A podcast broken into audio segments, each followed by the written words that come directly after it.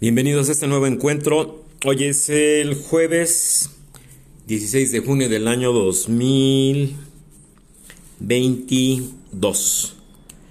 Bueno, pues es un tema que me han solicitado mucho. Me doy cuenta que hay muchos aficionados a la Fórmula 1. Eh, yo también me cuento entre ellos. Entonces, pues no sé si sea el fenómeno de eh, este exitoso piloto mexicano, Sergio Checo Pérez, de la escudería Red Bull. Y bueno, es, es algo que yo considero positivo para las nuevas generaciones, para los jóvenes. Pues cuando menos que se hable de México en algo, ¿no? Digo algo positivo, a eso voy, ¿no? Entonces, en ese tenor de las cosas, pues bueno, eh, me piden que hable de la pues las circunstancias que están dando en los eh, grandes premios que se han corrido desde el inicio de la temporada. Eh, mañana es día de prácticas libres en el Gran Premio de Canadá.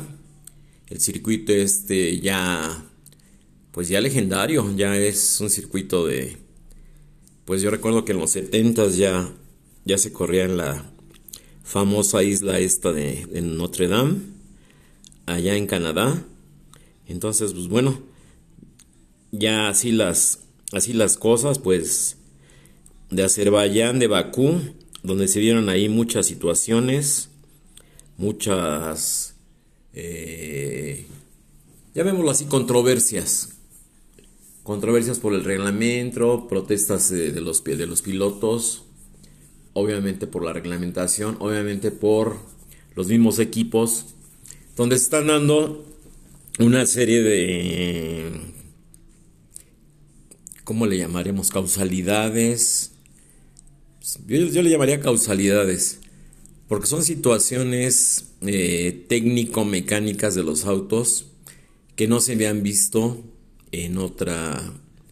Bueno, no se habían visto nunca, para acabar pronto. ¿Para qué digo que en otras temporadas? No se habían visto nunca, ¿no? Entonces se, modifica, estamos estrenando reglamento este año, estamos eh, estrenando nuevos coches.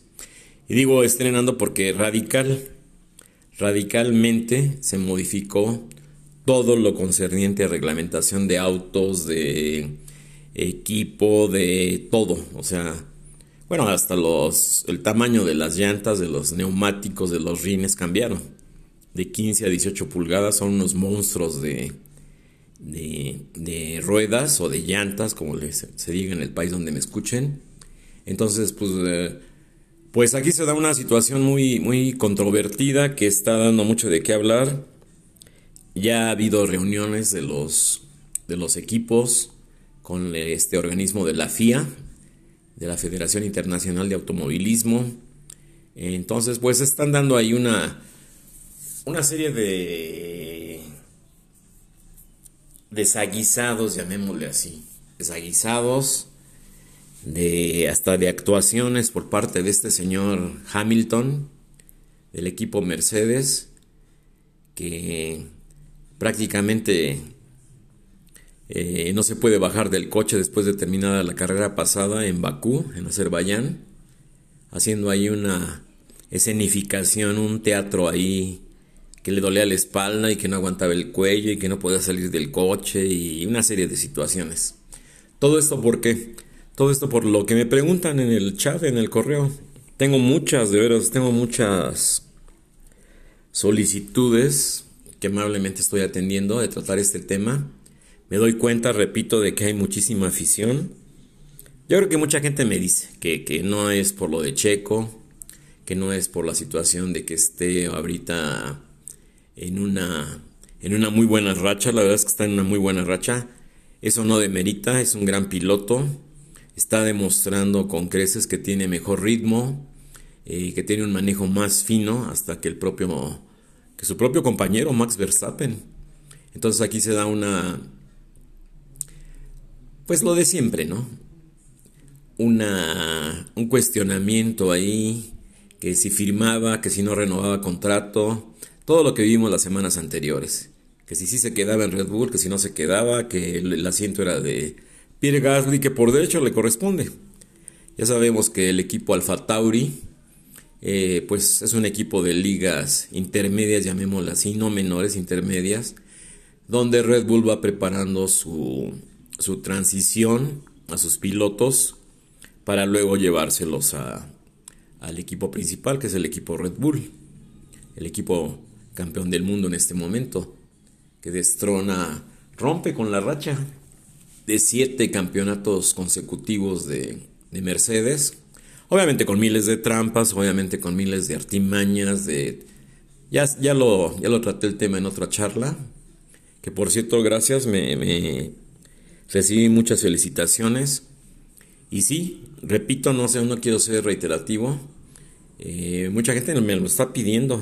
Dice que ya no hable de, arte, que hable de deportes, que ya no hable de problemas de, de arquitectura ni de entonces, bueno, pues este es un espacio abierto, eso es un espacio plural. Le damos voz a todas las peticiones, le damos... Eh, bueno, recibimos las propuestas con agrado de los temas. Si, si los podemos tratar, adelante, si no, pues la verdad es que no. Asimismo, también aclaro que me han solicitado mucho la... Pues, ¿qué opino? Siempre es, ¿qué opinas Luis de esto? ¿Qué opinas Luis? acerca de la política, de lo que se está dando ahorita, una forma muy desaseada de la política nacional, sobre todo con estos eh, señores de, del partido tricolor, del RIP, como les decía Rius, Eduardo del Río, ese gran caricaturista o monero como él se autonombraba, Eduardo del Río Rius, el de los agachados de Rius que muchos nos politizamos con, con él, ¿eh? Tenía unos libros maravillosos, yo todavía los conservo, muy buenos. Bueno, pues siguiendo con el tema, no, no me desvío, no, no me, como me dicen, ¿no? Te vas de una cosa a otra y empiezas hablando de una cosa y terminas de otra. Pero pues repito, una cosa lleva, lleva a la otra. Entonces, pues muchas gracias a todos los que amablemente me han mandado sus correos electrónicos. Ayer estuve contestando. Repito, es imposible. Ayer creo que estuve dos horas, casi dos horas, contestando correos electrónicos. Entonces, bueno, no es que no quiera, la verdad es que me falta tiempo. Eh, estoy ahorita abocado a lo de la situación esta de, de la de la afectación que tiene la casa estudio del arquitecto Luis Barragán. Hay buenas noticias, parece ser que sí se va a lograr el desvío de la de la ruta de la línea 3 del cablebús. Entonces, pues bueno, no nos resta más que esperar el, trabajo. El trabajo duro ahí, ahí va. Es, es, prometedor. Parece ser que va a haber respuesta, una respuesta positiva por parte de las, de las autoridades. Y repito, como lo dije ayer, no estamos atacando a nadie ni estamos exigiendo que se cancele la obra. Es una obra que ya está contratada es una obra que ya está, eh, ya se inició el mes pasado. Se concluye el próximo año, en diciembre de, el próximo diciembre del, del 2023. Entonces, como lo yo dije ayer, hablé con dos importantes personas. Ya no digo nombres porque si no luego van a decir que, híjole, a veces me maltratan mucho en el, en el correo electrónico, pero así es esto. Asumo las responsabilidades y las consecuencias. Eh, me dijeron que, pues como que le bajara de tono, ¿no? Que estaba yo muy agresivo y que, ¿cómo? Le digo, no, es que yo lo que pongo en el póster que estoy difundiendo exactamente eso, se pierde la visual y a ahí un póster con las góndolas del cable bus pasando muy cerca, le digo, porque no se está respetando la, la zona de amortiguación, el, el buffer o buffer, como, le, como se dice en inglés, como, como lo decretó la misma UNESCO que no se afecte la visual de la terraza de, la, de esta icónica joya arquitectónica. Pues bueno, ahí vamos, esas son las noticias del día de hoy. Ahí van las cosas, hay que darle tiempo al tiempo. No va a ser fácil, como me lo dijeron, modificar la, la ruta. Es una zona de, pues de barrancas, de lomeríos, pasa, atraviesa la barranca de Tacubaya, el mismísimo panteón de, de Dolores va a pasar por encima. Entonces eso de, de, Camposanto y que descansen en paz, pues no sé. Y no lo digo con sarcasmo, lo digo con respeto, ¿eh? O sea, como que se hacen las cosas sin pensar también en esos detalles, ¿no? Digo, ¿a quién le interesaría? Digo, lo digo con, respeto, insisto, que no se malinterprete. ¿Quién le interesaría pasar eh, por, transportarse arriba de un... Por, o por encima o trasladarse por arriba o tener una visual hacia abajo de un de un este de un panteón, de un cementerio, o sea, pues no sé, ¿no? A lo mejor de una barranca, sí, no sé cómo esté la barranca, si llena de basura o la verdad lo desconozco. Ya no quiero entrar en detalles. Lo único que les digo es que ahí, ahí vamos. Muchas gracias a todos por su apoyo. Mucha gente, muchos amigos, colegas, eh, familiares también, vecinos. Eh, les he solicitado y bueno, les he enviado el, el famoso póster ese que se hizo. Y pues bueno, vamos a esperar resultados. Ojalá que sí, ojalá que sí se logre esta modificación en la ruta, en el, en el, en el trazo que ya está, pues que ya está definido y nunca se revisó. Desgraciadamente nunca se revisó, nunca se revisaron las normativas de la UNESCO. ¿sí? Esta zona de amortiguación no se respetó.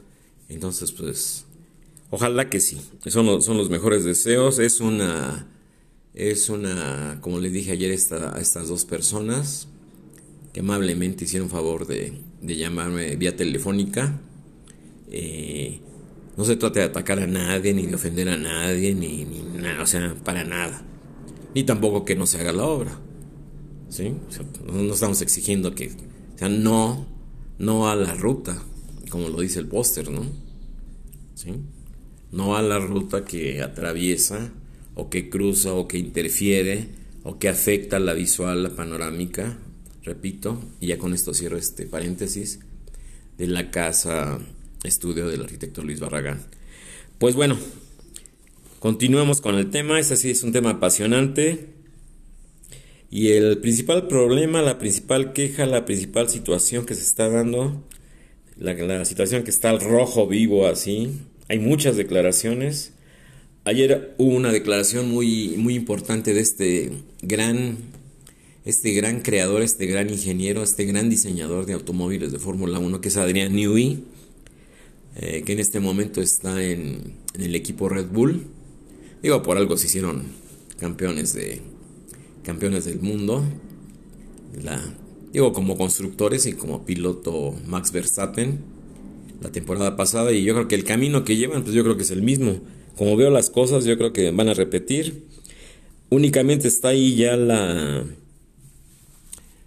pues la disyuntiva, yo lo pondría así como una disyuntiva, a cuál de los dos, de sus dos pilotos va a apoyar el equipo Red Bull.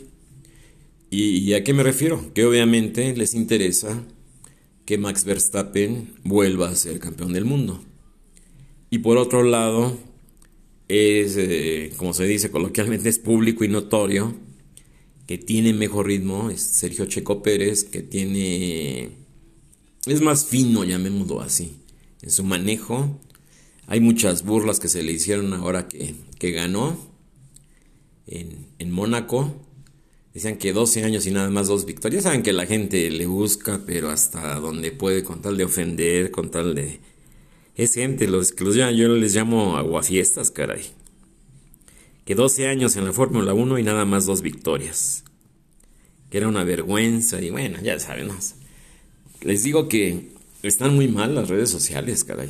Mucha, mucha, mucho enojo, mucha furia, mucha. Este, el caso este de Sergio Checo Pérez, no, hombre, se lo acabaron y luego la celebración que hizo, que se le dio un expresidente y que se aventaron en una alberca y que eh, se les pasaron las copas y bueno, se armó ahí un mitote ahí, un...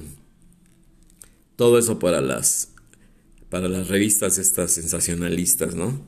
Ahora ya andan que hasta se va a divorciar y que su esposa ya le pidió el divorcio y que no sé qué tanto, pero pues bueno. Entonces, ¿qué es lo que pasa? Que aquí la disyuntiva es básicamente, ya no me quiero desviar del tema principal, lo comento porque así están las cosas ¿eh? en las redes sociales. Y ni Checo Pérez ganando se salvó, imagínense, ¿no? Eso de que de que 12 años en la Fórmula 1 y nada más dos victorias, pues imagínense, ¿no? Entonces, pues bueno, ahí, ahí se los dejo de tarea, ¿no? El chiste es molestar, el chiste es aguar la fiesta. Se digo, le digo que son aguafiestas, caray.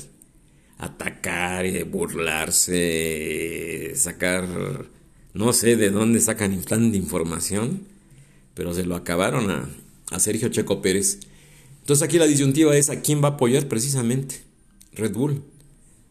Digo, yo obviamente me han preguntado muchas amistades, muchos amigos que sé que les gusta la, la Fórmula 1, que son, pues no aficionados, super aficionados a, al deporte motor. Y entonces, pues yo digo, lo, mira, lo más lógico es que apoyen a Max Verstappen para que vuelva a ser campeón del mundo. Aquí la disyuntiva es si Sergio Checo Pérez va a obedecer las órdenes de dejarlo pasar, eh, de dejarlo que se lleve la, la, pole position, que arranque en primer lugar eh, y quedarse como segundo de como segundo de a bordo, ¿no? ¿Qué fue lo que le pasó a toda la... Digo, por eso logró los siete campeonatos eh, este señor Hamilton. Sí, porque le mandaban la orden de los pits a Valtteri Bottas él había ganado la pole position, la primera, el primer lugar en la arrancada de la carrera, iba ganando la carrera y le ordenaban desde los pits que dejara pasar a, Hamilton, ¿no? Entonces dices, bueno, pues de qué se trató. Y ahora, ahora en este momento está demostrando su talento en, en Alfa Romeo. Valtteri Bottas va muy bien. Les falta un poquito de afinar detalles. Y es donde está el tema el tema candente, el famoso rebote, el famoso eh, problema que tienen muchos equipos que no han logrado resolver, solamente lo han logrado disminuir. Yo creo que los que más, los que más han logrado, y ayer lo dijo Adrián Newey en la conferencia de prensa, son precisamente ellos, el equipo Red Bull. Ferrari tiene el mismo problema, sí, obviamente Mercedes pues no se diga, ¿no? parece que van cabalgando, caray. Sobre todo en las rectas de alta velocidad. Se ve el rebote, cómo va rebotando el coche, la suspensión. Obviamente es un efecto de física, porque se maneja el efecto suelo, el efecto de succión, la carga eh, aerodinámica, el balance del coche que no ayuda mucho. Son coches más pesados, son coches más grandes que las temporadas pasadas.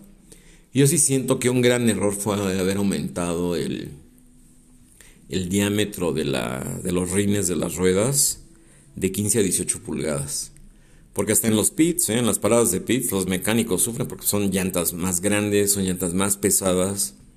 Entonces un cambio de llantas que antes, pues todavía el año pasado, antes de que se modificara, el reglamento, eran paradas de pits eh, de, de 2 segundos o abajo de 2 segundos. En este momento una muy buena parada de pits es de 2 segundos con 8, casi 3, o de 3 o de 2.5, precisamente por este problema. Lo pesado que son las llantas. Y ahorita les voy a explicar por qué. Yo ya tengo una teoría, no es descabellada, por efecto nada más de física, de física y de estructura, que realmente es, eh, es muy sencillo de explicar.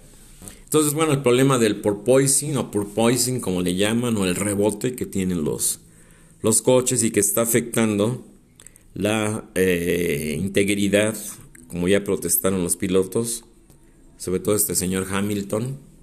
Otros también hicieron eco ahí. El único que, que no se quejó fue, que se quejó fue Fernando Alonso. Dice, mira, yo me subo y me bajo como si nada de él. Y ahorita en edad, pues es el más, el más viejo, llamémoslo así, de la, de, de todos los 20 pilotos, Fernando Alonso ya anda en los cuarenta y tantos años. Entonces, es, digo, es que para ser piloto de Fórmula 1 tiene que ser un atleta, en el estricto sentido de la palabra. Tener una fortaleza física, una concentración, unos reflejos. O sea, es, tiene que ser un ser humano superdotado para poder manejar esas velocidades en circuitos como en el, la pasada carrera, la de, Bakú, la de Bakú, la de Azerbaiyán, con zonas muy estrechas en la parte antigua de la ciudad, una ciudad que está frente a, al mar Caspio y zonas donde muy anchas, y de repente hay un castillo ahí, una zona vieja de la ciudad donde apenas cabe el coche, así literal, ¿no? Muchos accidentes. Pues el, que, el que lleva el récord de accidentes es el hijo de Michael Schumacher, Mick Schumacher. Ya destruyó dos, dos coches de la escudería Haas, totalmente destruidos, partidos en dos. Y cada, cada reposición ha costado un millón de dólares, o sea que ya lleva dos millones de dólares. El señor este Steiner, de, el jefe del equipo Haas, que es un equipo estadounidense, pues ya, ya, ya, se manifestó, ya dio su apoyo, dice que, que, están con él, que lo van a seguir apoyando, pero pues, pues así no, así no se puede, ¿no? Entonces sí, sí hay una... Pues una, es, un, es un periodo de transición. Hay, hay una situación que se está dando generalizada, no es exclusiva de un equipo en, en, específico, ¿sí? son todos los equipos, están teniendo problemas de confiabilidad, están teniendo problemas de... Eh, bueno, que ya se creían superados en las temporadas pasadas, no digo la del año pasado, desde hace mucho, ¿no? Digo, por ejemplo, que un motor, un motor se rompiera, como fue en el caso de Charles Leclerc, la, carrera pasada en Bakú, eh, el caso de Sainz, eh, el español también, los dos de Ferrari, eh, la caja de la caja la caja de cambios, la caja de velocidades, supuestamente por un problema hidráulico, que yo no creo. La verdad es que se quedó trabada la caja y ya no pudo continuar. Y el motor de Charles Leclerc, de, motor Ferrari de su, de su auto, pues vi las noticias y totalmente irrecuperable. O sea, literal es que son motores altamente revolucionados, son motores que trabajan a un límite, la verdad, eh, al tope, ¿sí? sin reservas. Entonces el motor literalmente pues se desintegró. Llegó al recibir y recupera y dice, bueno, vamos a rescatar algo. Dice, bueno, pero pues es que no hay nada. No, no hay nada que rescatar. Entonces ahí la consecuencia. Entonces vuelven esos problemas de confiabilidad, vuelven esos problemas de que se creían resueltos, vuelven esos problemas de estabilidad, de balance, aerodinámicos y que es sorprendente, digo, pero pues es Adrián Newey. Es un genio de la es un genio de la construcción de autos de Fórmula 1, este señor ya ha entrado en años, es un genio ha estado en Williams, ha estado en, muchos equipos. Eh, muy exitoso, ¿eh? Muy exitoso. Es uno de los grandes diseñadores de, la Fórmula 1. Yo, yo, recuerdo haber escuchado por primera vez de él en aquellos años de los, de los 80s. De Adrian Newey todavía vivía Colin Chapman de Lotus, otro gran diseñador. Él fue el creador del efecto suelo que se está usando en este momento, la, carga aerodinámica, el, fondo plano y la situación, volvemos a la, misma de los efectos de la física. Entonces ustedes tienen un volumen, lo que es la carrocería, lo que es el cuerpo del automóvil, ¿sí? Entonces en la parte delantera tienen ustedes un alerón que les va a canalizar todos los fluidos de aire hacia donde ustedes quieren. ¿Para qué? Para, para provocar que de una forma ¿sí? muy sencilla todo ese aire se vaya canalizado ¿sí? o dirigido, no sé qué palabra utilizar, hacia la parte frontal del piso plano y de ahí literal así fluir hasta la parte trasera del automóvil, eso en la parte baja y en la parte alta, eh, que ahí el halo protector, que también para mi gusto es totalmente antiestético, pero ya se demostró que sí salva vidas. Tenemos el caso del accidente de Román Grosjean, que, que literalmente perfora una, un guardarrail, una barrera ahí metálica, hace dos años ya de ese, de ese accidente y desde ahí se retiró Román Grosjean. Eh, se parte en dos el coche, se incendia y gracias a Lalo lo salvó la vida. Salió de milagro, ¿eh?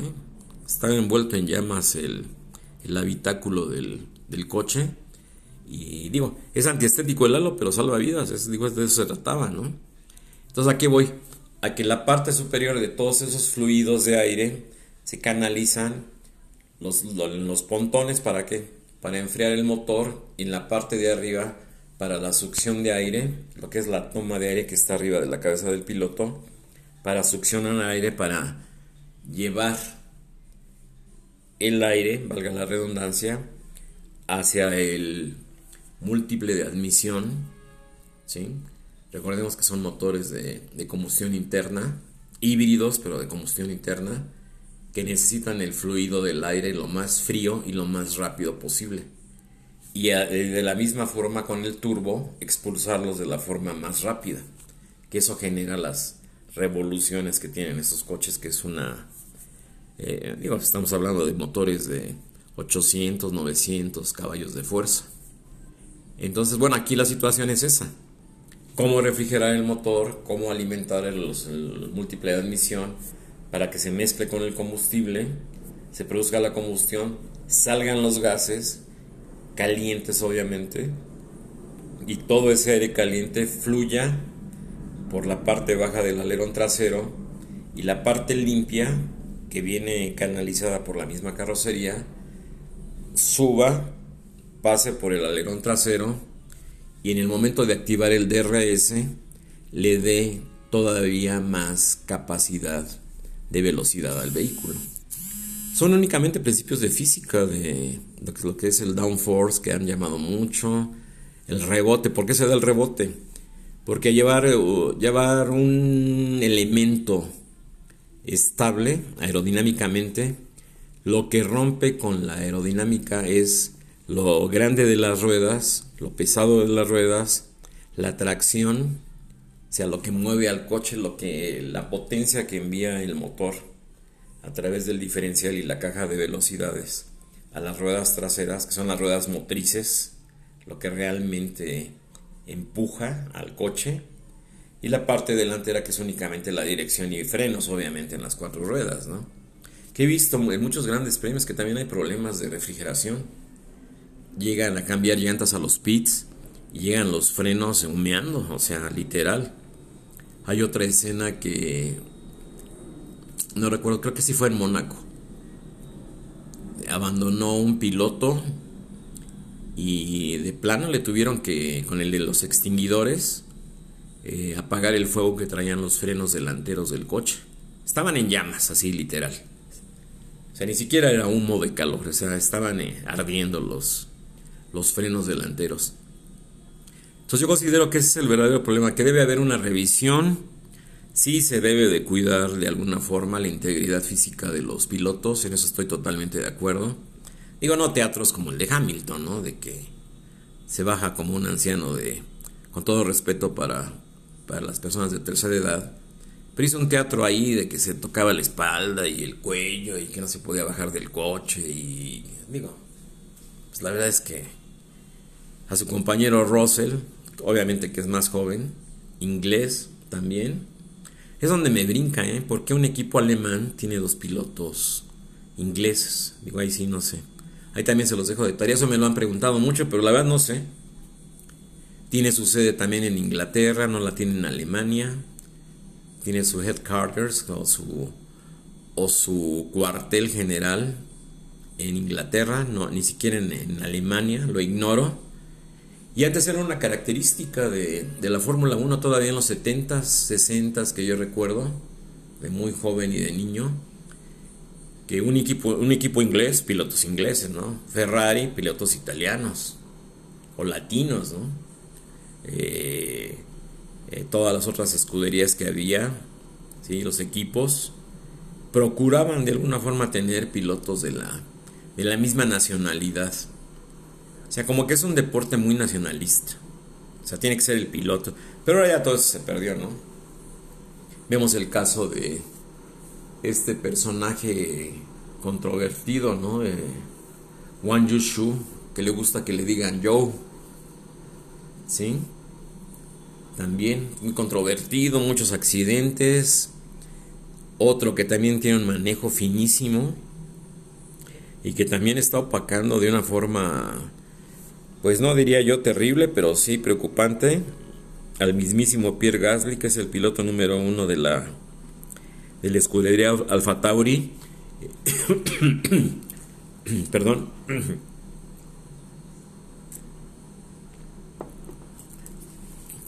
Perdón, gracias. Tomar un poquito de agua.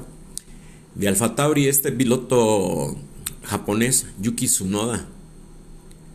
Un, un, es un personaje ese piloto, ¿eh?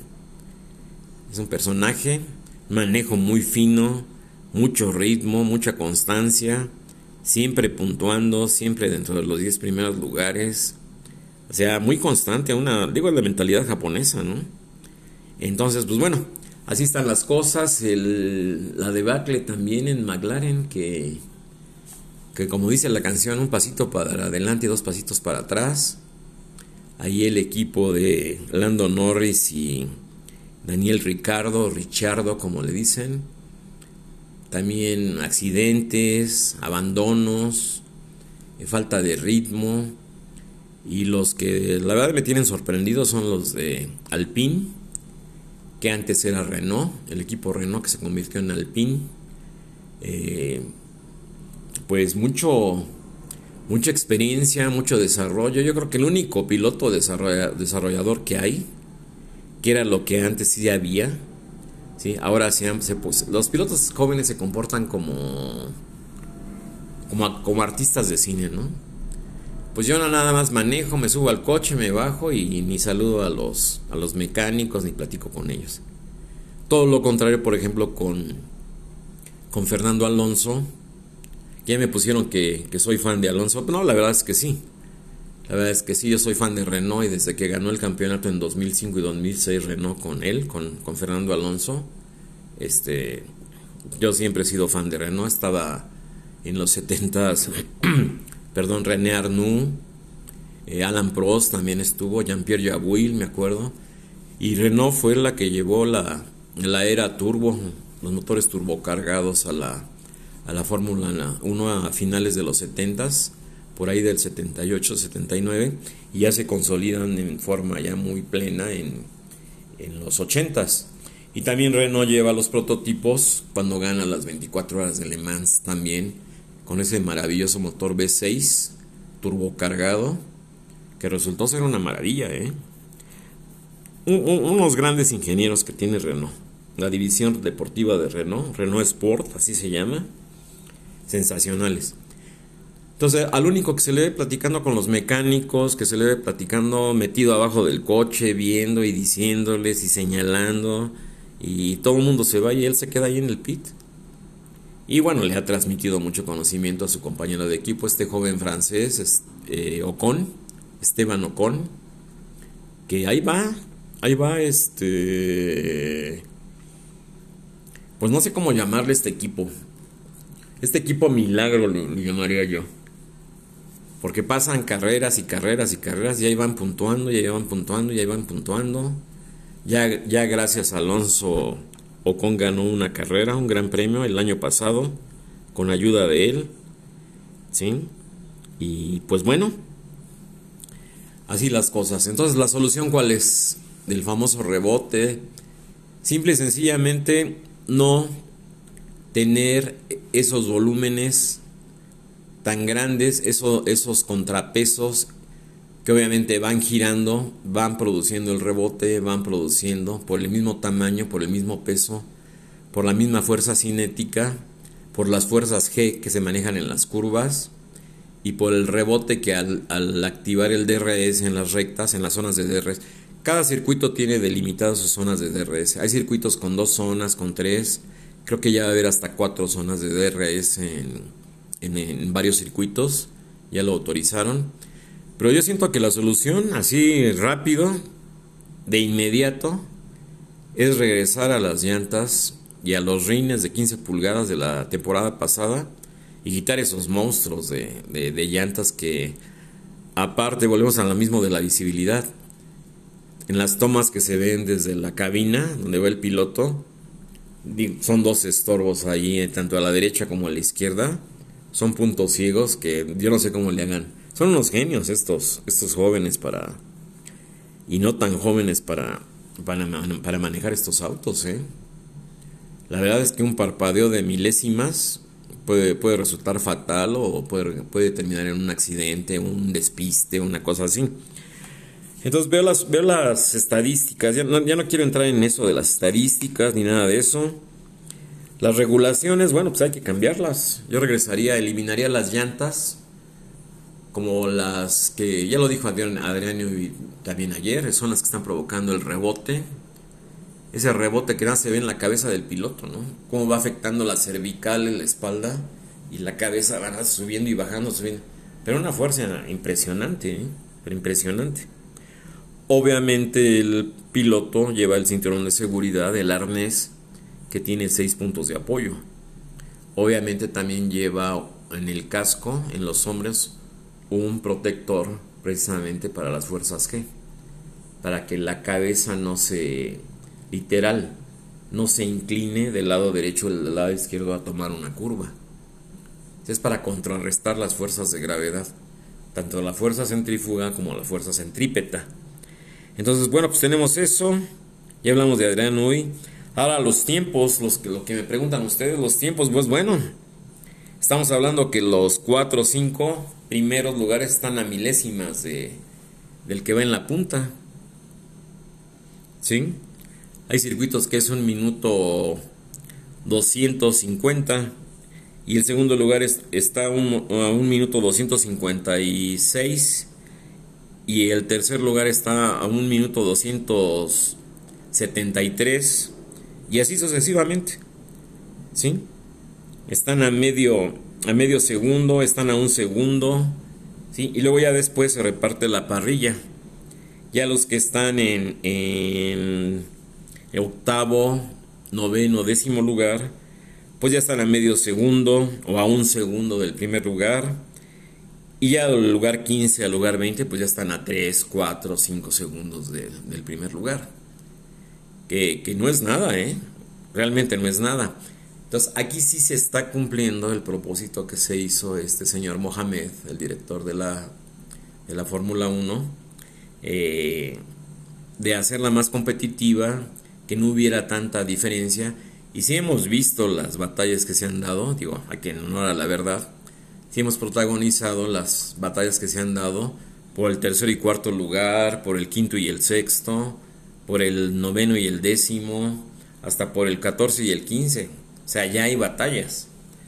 La, la, ridiculez a la que se llegó la Fórmula 1 en la época de Hamilton es que ese señor arrancaba en primer lugar, ¿sí?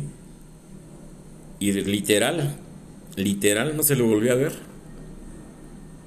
Entonces los que iban en último lugar, este señor les, les, sacaba dos, tres vueltas. Es increíble, ¿no? Entonces se acabó el show, se acabó el espectáculo, se acabó la competencia, se había acabado toda la esencia de lo que es la Fórmula 1. Yo sí aplaudo esto porque sí hemos visto batallas muy interesantes como era antes la Fórmula 1 Obviamente era un solo motor, estoy hablando que era el motor Cosworth, el motor Westlake o Westlake también. Obviamente Ferrari tenía su motor, Alfa Romeo tenía su motor, Matra Simca en los 70s también, una, firma francesa, Renault también tenía su motor propio, pero todos los demás equipos, incluidos los, los ingleses, tenían ese exitosísimo motor, es ganador de muchos grandes premios, yo creo que tiene el récord Guinness, yo creo que es el único motor el motor Ford Cosworth, que también ganó en Le Mans, también ganó en Le Mans con el, aquel prototipo que sacaron de la categoría GT, creo que fue en el año 65-66, el Ford, el Ford GT40, que tenía 40 pulgadas de, de altura del piso al techo. Sí, realmente el piloto iba sentado sobre el piso, literal así muy interesante. Aquí, la, aquí la, lo que me, me dicen de los tiempos, pues bueno, sí, o sea, hemos visto como Verstappen, mismo Checo Pérez, ya empiezan a rebasar los que van en último lugar. O sea que ya les sacan una vuelta, como se decía, son lapeados en el argot automovilístico, ¿no? O sea, es tanta la diferencia de, de ritmo, de velocidad, de potencia, que ya llega un momento en que en una parte del circuito se encuentran con el tráfico, pero no el tráfico de los de, intermedios o los que van en quinto, décimo, no. Todo el tráfico de los que van en los últimos lugares. Que tristemente, digo, lo veo así, por el costo de la Fórmula 1, casi siempre son los mismos, ¿no? Que es Williams, que es Haas. Eh, hemos visto que también ahí está McLaren últimamente Hemos visto que también está el equipo este de Valtteri Bottas, de Alfa Romeo. Empezaron muy bien, pero ya como que poco a poco se han ido viniendo hacia abajo. Pero empezó muy bien Valtteri Bottas, con mucho ritmo, con mucho con mucha enjundia, pero pues ya también se acabó.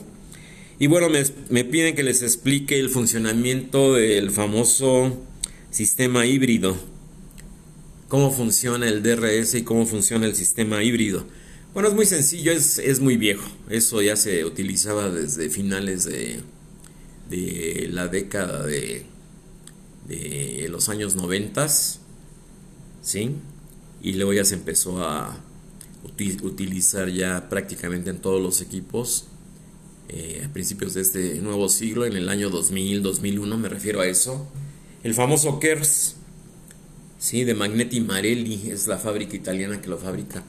Es un invento, yo lo consideraría genial, que es el famoso KERS. ¿Qué es el KERS? Son las siglas de Kinetic Energy Recovery System. Es un sistema que almacena y recupera toda la energía eléctrica para cargar las baterías, ¿sí?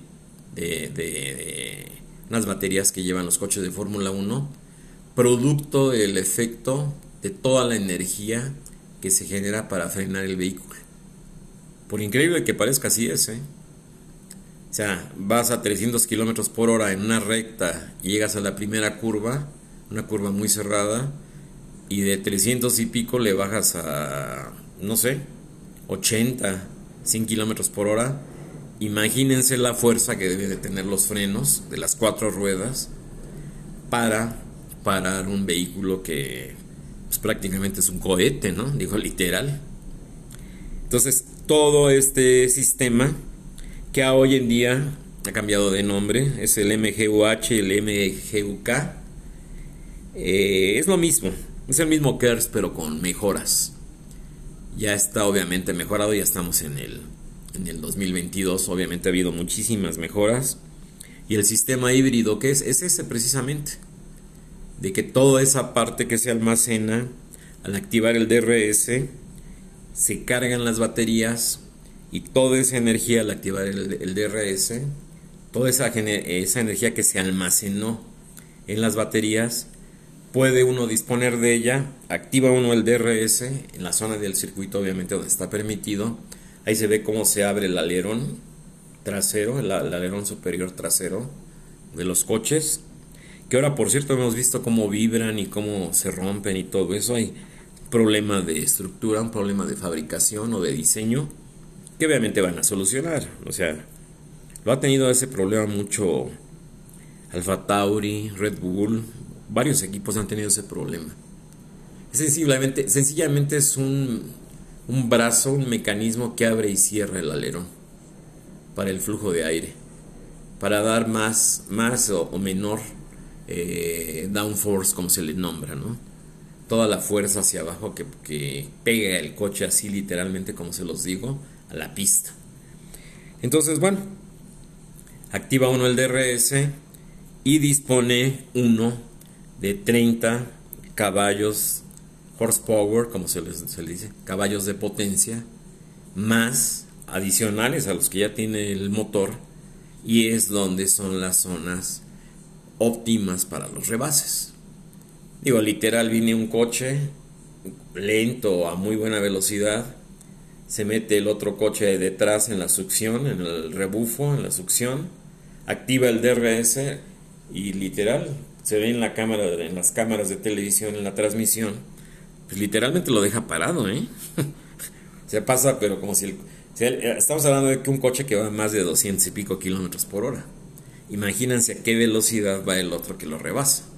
Obviamente aprovechando la succión y obviamente aprovechando toda la, la energía precisamente que viene de este sistema híbrido del MGUH o el MGUK, ¿sí?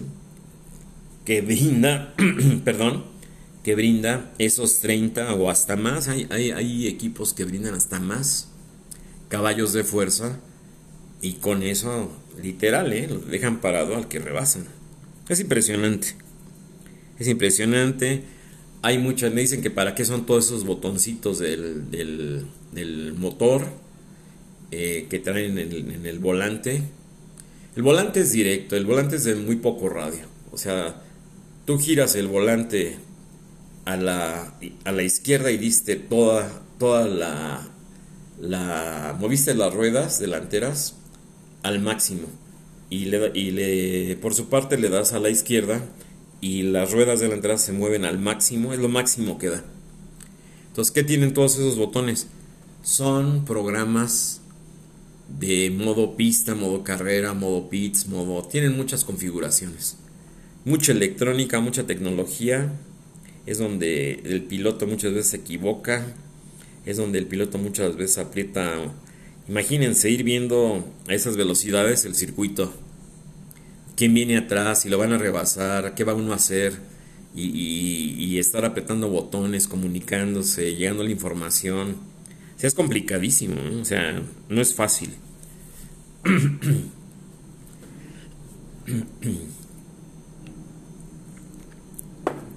En épocas pasadas era mucho más sencillo. En épocas pasadas era como manejar un coche de calle, así literal.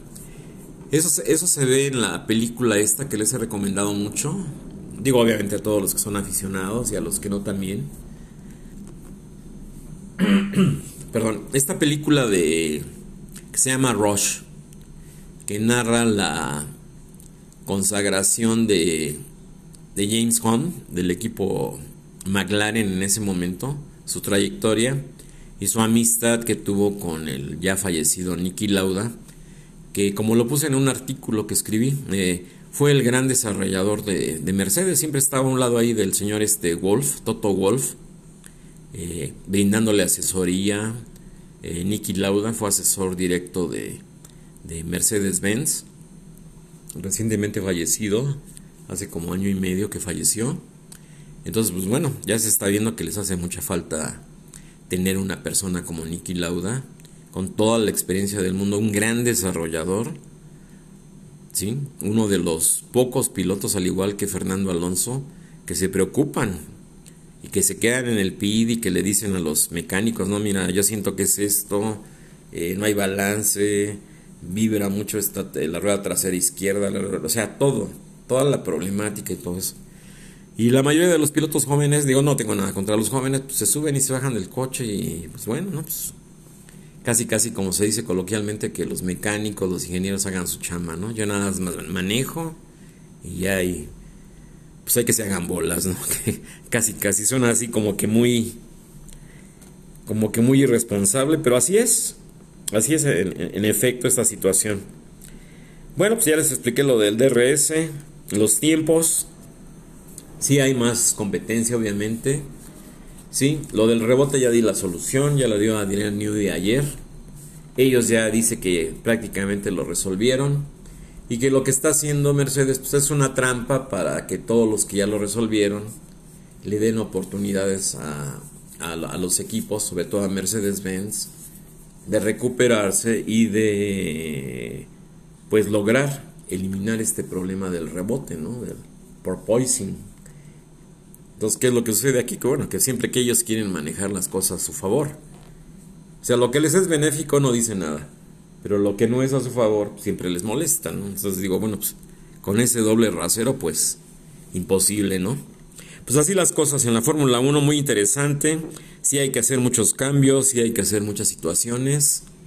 Eh, pues lo impresionante que en cinco carreras Pierde Ferrari 80 puntos que tenía de diferencia Charles Leclerc. Yo también pensé en su momento que, que siguiendo con esa forma de conducir, con la impresionante superioridad, que estaba demostrando Ferrari que traía para este año, y pues no, resulta que no, que no es así, ya están, ya están por debajo de, de hasta de mismo Russell, eh, obviamente Sergio Checo Pérez y, Max Verstappen. Y bueno, Sainz, Sainz ha sido así como que, pues no sé qué le pase a este joven piloto, muy inconstante, muchos accidentes, pues la verdad no sé, como que necesita otro tipo de, de coequipero o de compañero de equipo, como se decía antiguamente, coequipero, compañero de equipo, Charles Leclerc. Digo, si es, si es que Ferrari quiere realmente hacerlo campeón del mundo, ¿no? En esta temporada. Estoy hablando de este año, obviamente. Digo, yo siento que Charles Leclerc está en su mejor momento. En Bakú, bueno, digo, bueno, el motor se rompió, ¿no?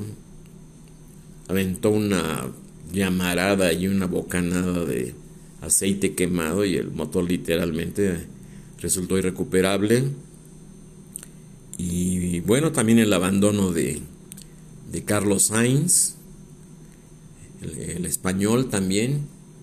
Entonces, no sé, ahí hay una polémica también porque cuando Michael Schumacher fue, fue campeón con Ferrari, eh, se dice, es una leyenda que circula, es una leyenda urbana. Él no sabía que le iba a, digo obviamente, ¿no? Que iba a terminar como acabó, con ese fatal accidente, al cual sobrevivió afortunadamente, eh, esquiando en, los Alpes franceses. Eh, un golpe en la cabeza que lo dejó muy mal hasta la fecha. Pero se dice, eh, hay filtraciones de Ferrari, que él dejó pagado de, su, de sus contratos, él dejó pagado el asiento en Ferrari para su hijo Mick, que en este momento está en, el equipo Haas. Pues uno de, los, uno de los equipos, digo, da, pena decirlo, pero es uno de los, equipos, de los equipos de hasta atrás, ¿no? De la parrilla. Mick Schumacher, que ha tenido dos accidentes terribles y milagrosamente ha salido ileso, caray. Ha destruido dos coches en lo que va de la temporada. Entonces, pues bueno, es, ese lugar realmente le corresponde el que tiene, no lo digo con dolo ni con afán de ofender, ¿no? Eh, ese, ese asiento realmente, si es cierto esa, esa supuesta filtración que hay de Ferrari, ese asiento realmente le corresponde a Mick Schumacher, al hijo de Michael Schumacher, el asiento de Carlos Sainz en Ferrari. Entonces, pues bueno, ya se verá, va a haber modificaciones, ya también anunciaron este señor Mohamed, va a haber cambio en el reglamento. Yo creo que sí van a cambiar los neumáticos. Eso es lo que está provocando el rebote. Ya lo dijo ayer, no lo digo yo, ya lo dijo ayer Adrian Newey, el ingeniero de Red Bull. Eh, lo explicó el problema, eh, dio la solución. Digo, se vio bien, se vio bien porque trató de ayudar a todos los equipos. Dijo cuáles eran las soluciones, tanto en las suspensiones como en, la, en las situaciones de aerodinámica. Entonces, pues bueno, vamos a ver qué, cómo se sigue desarrollando. Está muy interesante. Mañana prácticas libres en, el circuito de Notre Dame, allá en Canadá. El, sábado prácticas, la quali y el domingo el gran premio a la, a la una de la tarde, del, creo que es del próximo domingo. Es Día del Padre, si no me equivoco. Felicidades, felicidades a todos los papás por adelantado. Entonces vamos a tener Gran Premio. Gran Premio de Canadá. Y luego ya unas carreras más y luego viene el parón de verano, vacaciones y a ver cómo se desarrolla esto. Va a haber cambios, ya están anunciados, ¿eh? va a haber muchos cambios en el reglamento. Eh, otra noticia que dan que ya también el motor que tiene, ya utilizó Leclerc los motores que tenía disponibles, pierde este último motor que se rompe en Bakú entonces, pues bueno, va a estar penalizado. Entonces ya, ya se están complicando mucho las cosas para Ferrari, ¿no? Muchas complicaciones. Aclaro, yo no soy ferrarista, pero por tradición me gusta, me gusta el equipo Ferrari. Me gustan sus coches, me gusta. Yo siempre he sido de Renault, en este caso de Alpine. Y bueno, simpatizo mucho con la, con la filosofía de Red Bull. Obviamente, pues digo, está Sergio Checo Pérez. Y bueno, ya los demás equipos, pues, pues hay muy poco que decir. Hay muy poco que decir. No, no hay. No hay el. Bueno, la Fórmula 1 es un. Es un deporte extremadamente caro. Eh, los equipos necesitan muchos patrocinadores.